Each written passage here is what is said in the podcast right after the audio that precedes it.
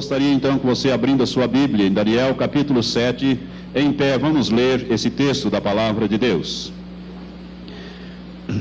Diz assim a escritura profética de Daniel, capítulo 7. É o capítulo mais importante do Velho Testamento, segundo os estudiosos da Bíblia.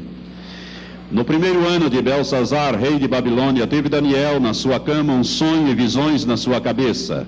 Então escreveu o sonho e relatou a suma das coisas. Falou Daniel e disse: eu estava olhando numa visão noturna e eis e eis que os quatro ventos do céu agitavam o mar grande. O mar grande aqui é o mar Mediterrâneo. E quatro grandes animais, diferentes uns dos outros, subiam do mar. O primeiro era como leão e tinha asas de águia. Enquanto eu olhava, foram-lhe arrancadas asas e foi levantado da terra e posto com e posto em dois pés como de homem, e foi-lhe dado um coração de homem. Este primeiro símbolo do leão aqui refere-se ao Império Babilônio, babilônico. E este que foi levantado da terra e posto em pé como um homem é o primeiro rei Nabucodonosor, que teve uma transformação na sua vida. Continuei olhando, diz o versículo 5, e eis aqui o segundo animal, semelhante a um urso, o qual se levantou de um lado, tendo na boca três costelas entre os seus dentes, e foi-lhe dito assim: Levanta-te, devora muita carne. Esse segundo animal aqui é o símbolo do império Medo-Persa. E o fato de ser levantado de um lado, a média levantou o primeiro. E essas três costelas no, na boca desse urso, símbolo do império Medo-Persa, significam as três primeiras conquistas: o Egito, a Líbia e a Babilônia. Essas são representados aqui pelas três costelas. Versículo 6. Depois disso continuei olhando, e eis aqui outro, semelhante a um leopardo, e tinha nas costas quatro asas de ave. Tinha também este animal quatro cabeças, e foi-lhe dado domínio. Aqui nós estamos diante do símbolo do império greco-macedônio, império grego, e aqui o primeiro deste, esse é representado aqui por o leopardo, que é um animal muito ágil. E o fato dele ter asas nas suas costas, quatro asas, simboliza a rapidez com que Alexandre, o primeiro rei, Alexandre o Grande, ele conquistou todo o mundo conhecido de então em 12 anos. E essas quatro cabeças representam os quatro generais que herdaram o seu reino após a sua morte. Versículo 7. Depois disso, eu continuava olhando em visões noturnas, e eis aqui o quarto animal, terrível e espantoso e muito forte, o qual tinha grandes dentes de ferro, ele devorava e fazia em pedaços, e pisava aos pés o que sobejava. Era diferente de todos os animais que apareceram antes dele, e tinha dez chifres. Eu considerava os chifres, e eis que entre eles subiu outro chifre pequeno, diante do qual três dos primeiros chifres foram arrancados. E eis que neste chifre havia olhos como os de homem, e uma boca que falava grandes coisas. Esse chifre pequeno aqui é o anticristo. Aqui tem a primeira revelação a respeito do anticristo. Versículo 15. Quanto a mim, Daniel, o meu espírito foi abatido dentro do corpo, e as visões da minha cabeça me perturbavam. Cheguei-me a um dos que estavam perto e perguntei-lhe o verdadeiro significado de tudo isto. Ele me respondeu e me fez saber a interpretação das coisas. Estes grandes animais, que são quatro, são quatro reis, reis ou reinos que se, que se levantarão da terra. Mas os santos do Altíssimo receberão o reino e o possuirão para todos sempre, sim, para todos sempre. Então tive desejo de conhecer a verdade a respeito do quarto animal, que era diferente de todos os outros, sob modo terrível, com dentes de ferro e unhas de bronze, o qual devorava, fazia em pedaços e pisava aos pés o que sobrava. E também a respeito dos dez chifres que ele tinha na cabeça, e do outro que subiu diante do qual caíram três, isto é, daquele chifre que tinha olhos e uma boca que falava grandes coisas, e parecia ser mais robusto do que os seus companheiros. Enquanto eu olhava, eis que o mesmo chifre que fazia guerra contra os santos e prevalecia contra eles, até que veio o ancião de dias e foi executado o juízo a favor dos santos do Altíssimo. E chegou o tempo em que os santos possuíram o reino. Assim me disse ele o quarto animal será um quarto reino na terra, o qual será diferente de todos os reinos, devorará a terra e a pisará aos pés e a fará em pedaços. Aqui nós estamos diante do Império Romano. Esse quarto animal é simbolizado, é o símbolo do Império Romano. Versículo 24. Quanto aos dez chifres daquele mesmo reino, isto é, do Império Romano, se levantarão dez reis ou reinos, e depois deles, depois dos dez, se levantará outro, qual será diferente dos primeiros e abaterá três reis ou reinos. Este que vai se levantar depois é o anticristo. Versículo 25. Proferirá palavras contra o Altíssimo e, com, e consumirá os santos do Altíssimo. Cuidará em mudar os tempos e a lei. Os santos lhe serão entregues na mão por um tempo e tempos e metade de um tempo. Esta é a forma hebraica de dizer três anos e meio. Um tempo é um ano, tempos é dois anos e metade de um tempo é meio ano, três anos e meio. Versículo 26. Mas o tribunal se assentará em juízo, ele tirará o domínio para o destruir e para o desfazer até o fim. O reino e o domínio e a grandeza dos reinos debaixo de todo o céu serão dado, dados ao povo dos santos do Altíssimo. Seu reino será um reino eterno e todos os domínios o servirão e lhe obedecerão. Aqui é o fim do assunto. Quanto a mim, Daniel, os meus pensamentos muito me perturbavam e o meu semblante se mudou mas guardei estas coisas no meu coração. Agora, no último livro da Bíblia, Apocalipse, capítulo 13. Rapidamente, último livro da Bíblia, capítulo 13. Então vi subir do mar uma besta que tinha dez chifres e sete cabeças. Olha os dez chifres novamente aqui. E sete cabeças. E sobre os seus chifres dez diademas, isto é, coroas e sobre as suas cabeças nomes de blasfêmias. E a besta que vi era semelhante ao leopardo, e os seus pés como de urso, e a sua boca como de leão. Preste atenção. João está olhando aqui uma coisa que vem do passado. Quando Daniel olha para o futuro, ele vê primeiro o leão, depois o urso e depois o leopardo. Aqui João está vendo coisas do passado, então o anjo lhe mostra primeiro aquilo que estava mais próximo, ou seja, ele tinha o que? Semelhante ao leopardo, que é o império, é, império grego macedônio, os pés como de urso, que é o império medo-persa, e o leão, né, a boca como leão, que é o símbolo do império da Babilônia. Portanto, ele vê o contrário daquilo que Daniel está vendo, ou seja, a ordem está invertida aqui na visão, mas de acordo com a realidade. Versículo 3. Versículo 2 ainda. E o dragão deu-lhe o seu poder e o seu trono e grande autoridade. O dragão aqui é Satanás. Também vi uma de suas cabeças, como se fora ferida de morte, mas a sua ferida mortal foi curada. E toda a terra se maravilhou seguindo a besta. E adoraram o dragão, porque deu à besta sua autoridade. E adoraram a besta, dizendo: Quem é semelhante à besta? Quem poderá batalhar contra ela? Foi-lhe dado uma boca que proferia arrogâncias e blasfêmias, e deu-se-lhe autoridade para atuar por 42 meses, ou seja, três anos e meio. E abriu a boca em blasfêmias contra Deus, para blasfemar do seu nome e do seu tabernáculo e dos que habitam no céu. Também lhe foi permitido fazer guerra aos santos e vencê-los, e deu-se-lhe autoridade sobre toda tribo e povo e língua e nação e adorá-la-ão todos os que habitam sobre a terra, estes cujos nomes não estão escritos no livro da vida do Cordeiro que foi morto desde a fundação do mundo. Se alguém tem ouvidos, ouça. Se alguém leva em cativeiro, em cativeiro irá. E se alguém matar a espada, necessário é que a espada seja morto. Aqui está a perseverança e a fé dos santos. E vi subir da terra outra besta que tinha dois chifres, semelhantes ao de um cordeiro, e falava como dragão. Também exercia toda a autoridade da primeira besta na sua presença e fazia que a terra e os que nela habitavam adorassem a primeira besta, cuja ferida mortal foi, fora curada. E operava grandes sinais, de maneira que fazia até descer fogo do céu à terra à vista dos homens. E por meio dos sinais que lhe foi permitido fazer na presença da besta, enganava os que habitavam sobre a terra, e lhes dizia que fizessem uma imagem à besta que recebera a ferida da espada e vivia. Foi-lhe concedido também dar fôlego à imagem da besta, para que a imagem da besta falasse e fizesse que fossem mortos todos os que não adorassem a imagem da besta. E fez que a todos, pequenos e grandes, ricos e pobres, livres e escravos, lhe fosse posto um sinal na mão direita ou na testa para que ninguém pudesse comprar ou vender senão aquele que tivesse o sinal, ou o nome da besta, ou o número do seu nome. Aqui há sabedoria. Aquele que tem entendimento, calcule o número da besta, porque é o número de um homem, e o seu número é 666. Que Deus abençoe essa escritura no teu espírito.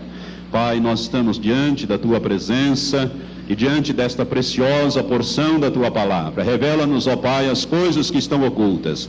Abre agora, Senhor, os olhos e ouvidos espirituais dos que nos ouvem aqui no santuário e também, Senhor, através dessas fitas. Pai, toma, Senhor, a direção pelo teu Espírito. Usa-nos agora, Pai. Nós agora nos levantamos contra toda interferência diabólica em nome de Jesus. Toda e qualquer interferência, nós estamos agora quebrando, resistimos em nome de Jesus e prostramos por terra toda interferência maligna. Senhor, Faz agora, Senhor, prosperar esta palavra, traz a revelação, abrindo os olhos e os ouvidos espirituais. Nós te pedimos isto em nome de Jesus. Amém, Senhor. Amém. Podeis sentar, amados.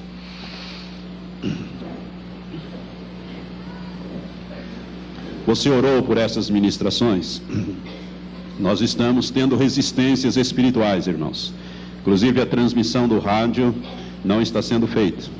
Justamente na hora, né, Satanás se levanta. Então esteja intercedendo para que Deus possa te dar o entendimento da sua palavra nesta noite. Vamos falar então sobre o anticristo. Este personagem, se você observou o último versículo que nós lemos aqui em Apocalipse 13, nos diz que este 666 é o número de um homem. Portanto, a primeira coisa que devemos aprender sobre o anticristo é que ele é um homem. Ele não é uma instituição, ele não é um sistema, ele não é uma ideia, ele não é uma mulher, é um homem. Um homem determinado, que a Bíblia se refere, é, através de vários nomes. Este homem vai aparecer num determinado período da história da humanidade, vai realizar uma obra determinada e vai desaparecer da história do homem.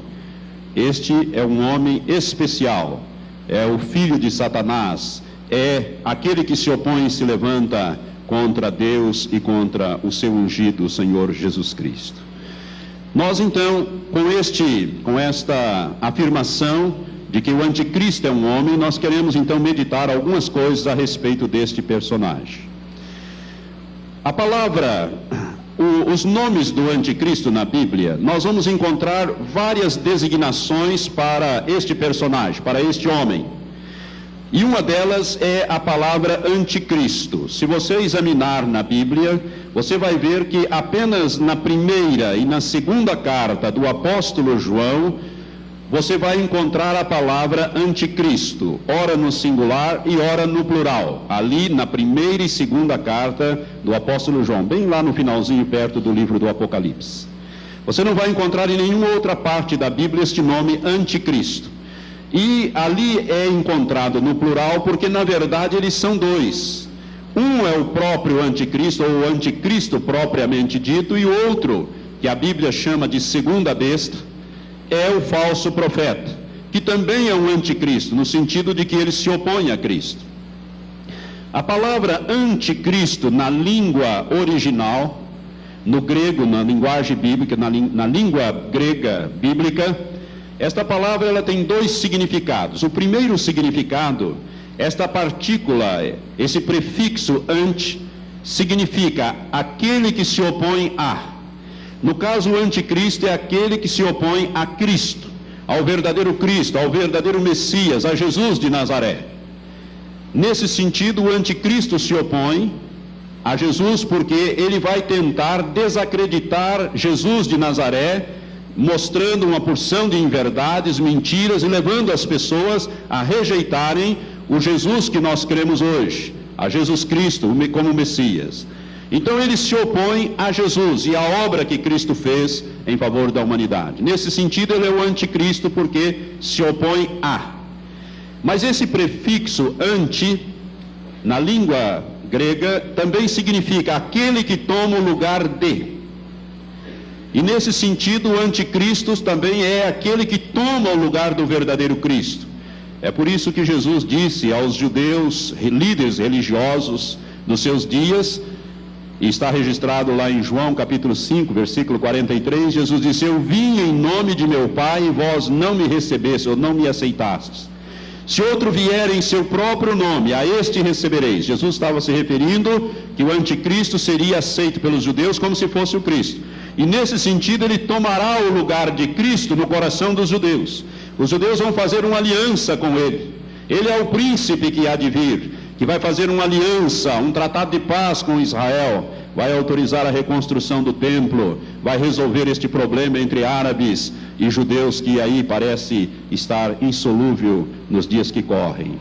Então, nesse sentido, ele é o anticristo, ele toma o lugar de Cristo, mas também ele se opõe a Cristo. Este é o sentido da palavra anticristo. Na Bíblia, nós vamos encontrar este personagem com outros nomes. Por exemplo, no texto que nós lemos em Daniel, capítulo 7, versículo 8, ele é conhecido ali como o pequeno chifre. Aquele pequeno chifre que tem bocas, olhos, é diferente de todos os demais e que fala coisas arrogantes, blasfêmias contra Deus, faz guerra aos santos. Esses santos são os santos que ficaram para trás no arrebatamento, que vão ter que enfrentar o anticristo o anticristo vai fazer guerra a esta igreja que não se preparou para o arrebatamento, que ficou para trás, vai fazer guerra, vai vencê-los, vai matá-los. Vão ser é, martirizados todos aqueles que ficarem, os cristãos, realmente cristãos que ficaram para trás, que não estavam preparados para o arrebatamento. Estes o anticristo vai perseguir. Ele é conhecido ali como o pequeno chifre, em Daniel capítulo 7, versículo 8. Um outro nome que ele tem está em 2 Tessalonicenses capítulo 2. Ali o apóstolo Paulo, por revelação do Espírito Santo, chama também de homem do pecado. Este é um dos apelidos dele, um dos epitetos, um dos nomes que ele tem. Homem do pecado. Ali também nós vamos encontrar outra designação dele, filho da perdição, e também o outro nome que ele tem ali em 2 Tessalonicenses 2, o iníquo.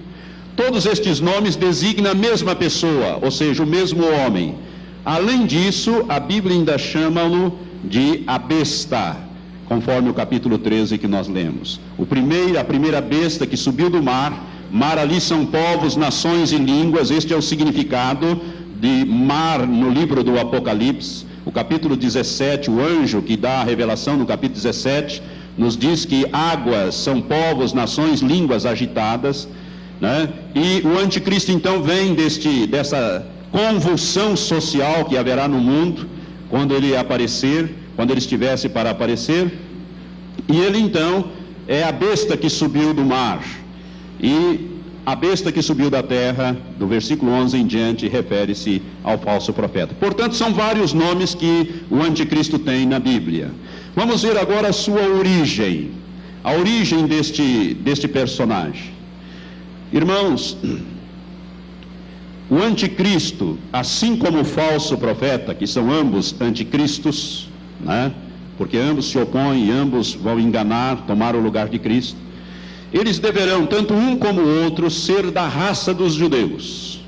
Eles terão que ser judeus de origem. Por quê? Porque o judeu jamais aceitará como seu Messias alguém que não seja da linhagem dos judeus, ou judeu de raça. Então o anticristo ele terá, na verdade, uma dupla cidadania. Ele será judeu de raça, mas virá, terá também a cidadania de um pequeno país na Europa. E eu vou mostrar mais para frente como a Bíblia diz que ele vem da Europa. Ele vem do antigo Império Romano restaurado, que está sendo restaurado hoje na Europa, através da comunidade europeia. O anticristo virá desta região. E ele é judeu de sangue, de raça, vamos dizer assim. A sua raça é, é, é, é judia ou judaica, porque os judeus jamais vai aceitar alguém como seu Messias, né, como o seu Cristo, se ele não for da origem deles. A Bíblia fala a respeito de uma profecia lá no, no início da Bíblia, eu quero que você abra comigo no livro de Gênesis, capítulo 49, no, no capítulo 49, nós vemos ali o episódio da morte do patriarca Jacó. Jacó teve doze filhos. Esses doze filhos vão dar origem às doze tribos de Israel, formando o povo judeu, o povo de Israel, o povo hebreu. E quando Jacó estava na iminência de morrer, ele chama todos os seus filhos e começa a abençoá-los e a profetizar sobre estes patriarcas, ou seja, as tribos que eles iam dar origem e o que seria cada uma dessas tribos. Nós lemos assim no capítulo 49 de Gênesis. Depois chamou Jacó seus filhos e disse: Ajuntai-vos para que eu vos anuncie o que há de vos acontecer nos dias vindouros. Ajuntai-vos e ouvi, filhos de Jacó, e ouvi a Israel, vosso pai. E ele começa então pelo mais velho, Rubens, e começa a falar a respeito daquilo que seria a tribo de Rubens. E se você olhar, por exemplo, no versículo 8, ele fala ali de Judá, que é da onde descende nosso Senhor Jesus Cristo. Ele diz: Judá, a ti, a ti louvarão os teus irmãos, a tua mão será sobre o pescoço dos teus inimigos, diante de ti se prostrarão os filhos do teu pai, ou seja, Judá vai governar. Versículo 9 diz: Judá é um leãozinho, subiste à presa, meu filho. Ele se encurva e se deita como um leão e como uma leoa. Quem o despertará? O cetro não se arredará de Judá, nem o bastão de autoridade dentre os seus pés, até que venha aquele a quem pertence, e a ele obedecerão os povos. Aqui nós temos inclusive uma profecia a respeito de Jesus Cristo. Jesus é o leão da tribo de Judá.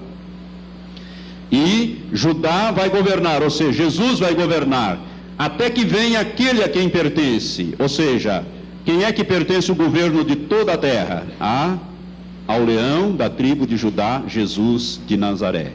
Até que venha Jesus, aqui está falando do milênio, inclusive. O cetro não se arredará de Judá, nem o bastão de autoridade entre seus pés, até que venha Siló, ou na melhor tradução, até que venha aquele a quem pertence, e a ele obedecerão os povos, ou seja, toda a terra.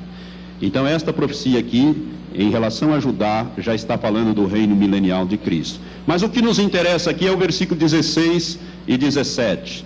Quando ele vai profetizar a respeito do patriarca Dan, de um dos seus filhos chamado Dan, ele diz: Dan julgará o seu povo como uma das tribos de Israel Dan será serpente junto ao caminho, uma víbora junto à vereda, que morde os calcanhares do cavalo, de modo que caia dos, o seu cavaleiro para trás. A tua salvação tem esperado, ó Senhor.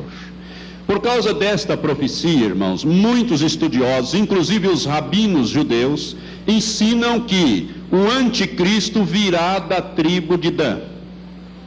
Por quê? Porque ao falar sobre a tribo de Dan profeticamente, inspiradamente pelo Espírito Santo, Jacó diz que Dan julgará o seu povo como uma das tribos de Israel. Ou seja, Dan será instrumento de justiça contra o seu povo. Dan será um instrumento. E diz mais: Dan será uma víbora junto à vereda. E nós sabemos né, que será serpente junto ao caminho e uma víbora junto à vereda. Serpente é um símbolo de quê? De Satanás. Satanás é a antiga serpente lá do jardim do Éden. Portanto, Satanás vai usar a tribo de Dan, por isso deve vir da tribo de Dan o falso profeta e o anticristo, muito provavelmente, pelo menos um deles deve vir dessa tribo de Dan, né? E Satanás vai usar a tribo de Dan, ou este personagem originário da tribo de Dan, para exercer o juízo contra o povo de Israel. Você nunca deve perder de vista que a grande tribulação começa exatamente em Jerusalém, quando o anticristo se assentar no santuário, ou seja, no templo reconstruído, e se apresentar como Deus, de acordo com os textos de 2 Tessalonicenses 2, e exigir adoração. E o judeu vai se recusar a adorar um homem, por mais poderoso que ele seja, eles vão se recusar a adorar este homem como se fosse Deus. E aí começa a grande tribulação. Por isso é que Dan será instrumento de juízo contra o seu povo. Por isso, a maioria dos estudiosos das profecias acham que o anticristo virá da tribo de Dan. No livro do Apocalipse, o último livro da Bíblia, nós lemos aí o primeiro, né? No capítulo 7, se você quiser acompanhar comigo, nós vemos ali, na profecia que o apóstolo João recebe, ali no capítulo 7 do livro de Apocalipse,